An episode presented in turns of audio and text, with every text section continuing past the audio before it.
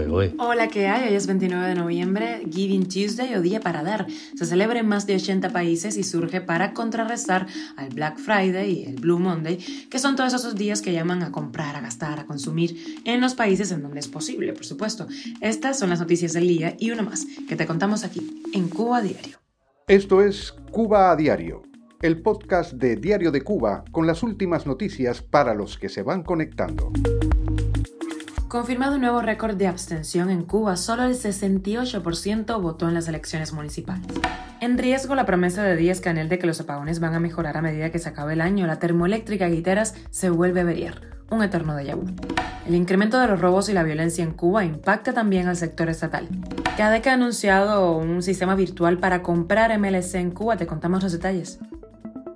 Esto es Cuba Diario, el podcast noticioso de Diario de Cuba.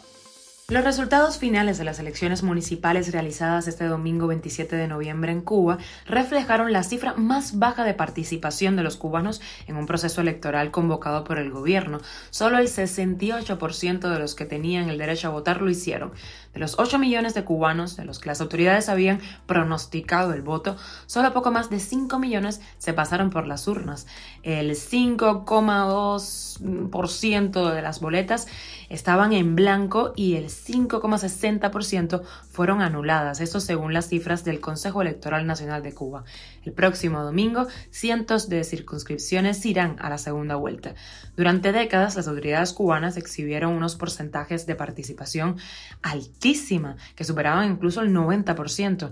Ya en el año 2017 se registró afluencia más baja. Cuba a diario. Y eso parece la historia de nunca acabar. La termoeléctrica Antonio Guiteras de Matanzas volvió a salir del sistema eléctrico nacional ayer lunes por una avería.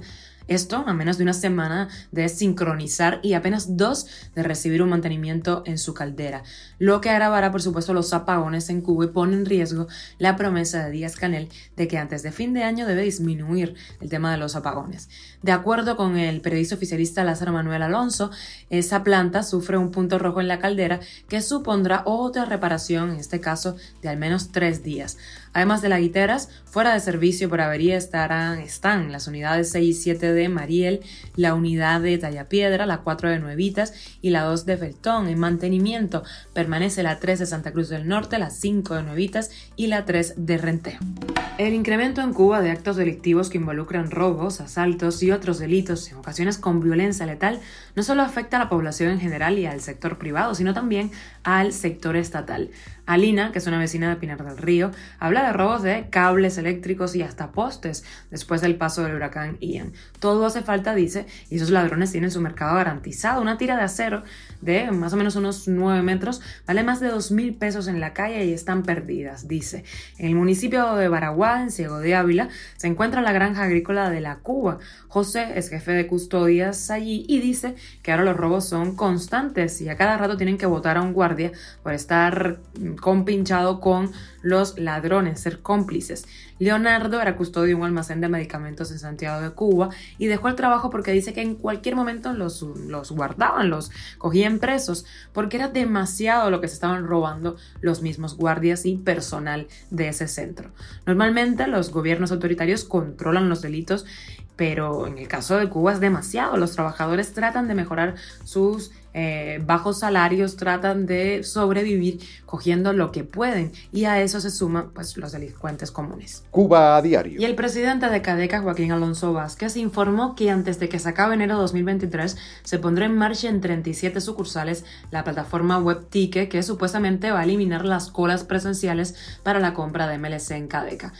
Ticket está en prueba ahora, en prueba piloto desde el jueves último en la sucursal de Parque Vidal en la provincia de Villa Clara. Según el presidente de Cadeca, los clientes solo van a necesitar presentar su carnet de identidad al asistir a las oficinas tras utilizar la aplicación. Y si no acuden a la cita, la reserva online se pierde de forma automática. Va a funcionar de la siguiente manera. Cada sucursal tendrá su sala de espera donde la persona podrá añadir a tres beneficiarios, así familiares o amigos accederán al servicio en caso de no disponer de una computadora o un móvil. En cada operación, el cliente está autorizado a comprar hasta 100 dólares americanos o su equivalente en MLC. Y para la extra hoy, un combinadito. No hay sellos en Cuba, explican que se debe al aumento de la demanda por el éxodo masivo que sufre el país. Por eso, en lo adelante, en los correos de, de Cuba, cada persona podrá comprar solo tres unidades de sellos de 10, 20, 40, 50, 125, 500 y 1000 pesos. Y el gobierno ruso ha cancelado hoy la reunión de alto nivel con Estados Unidos que estaba prevista en el Cairo sobre el control de las armas nucleares.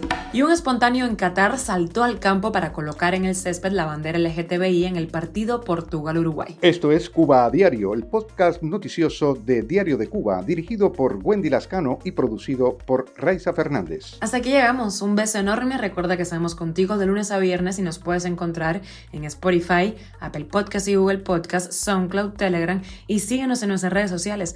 Yo soy Wendy Lascano, que pases un feliz martes.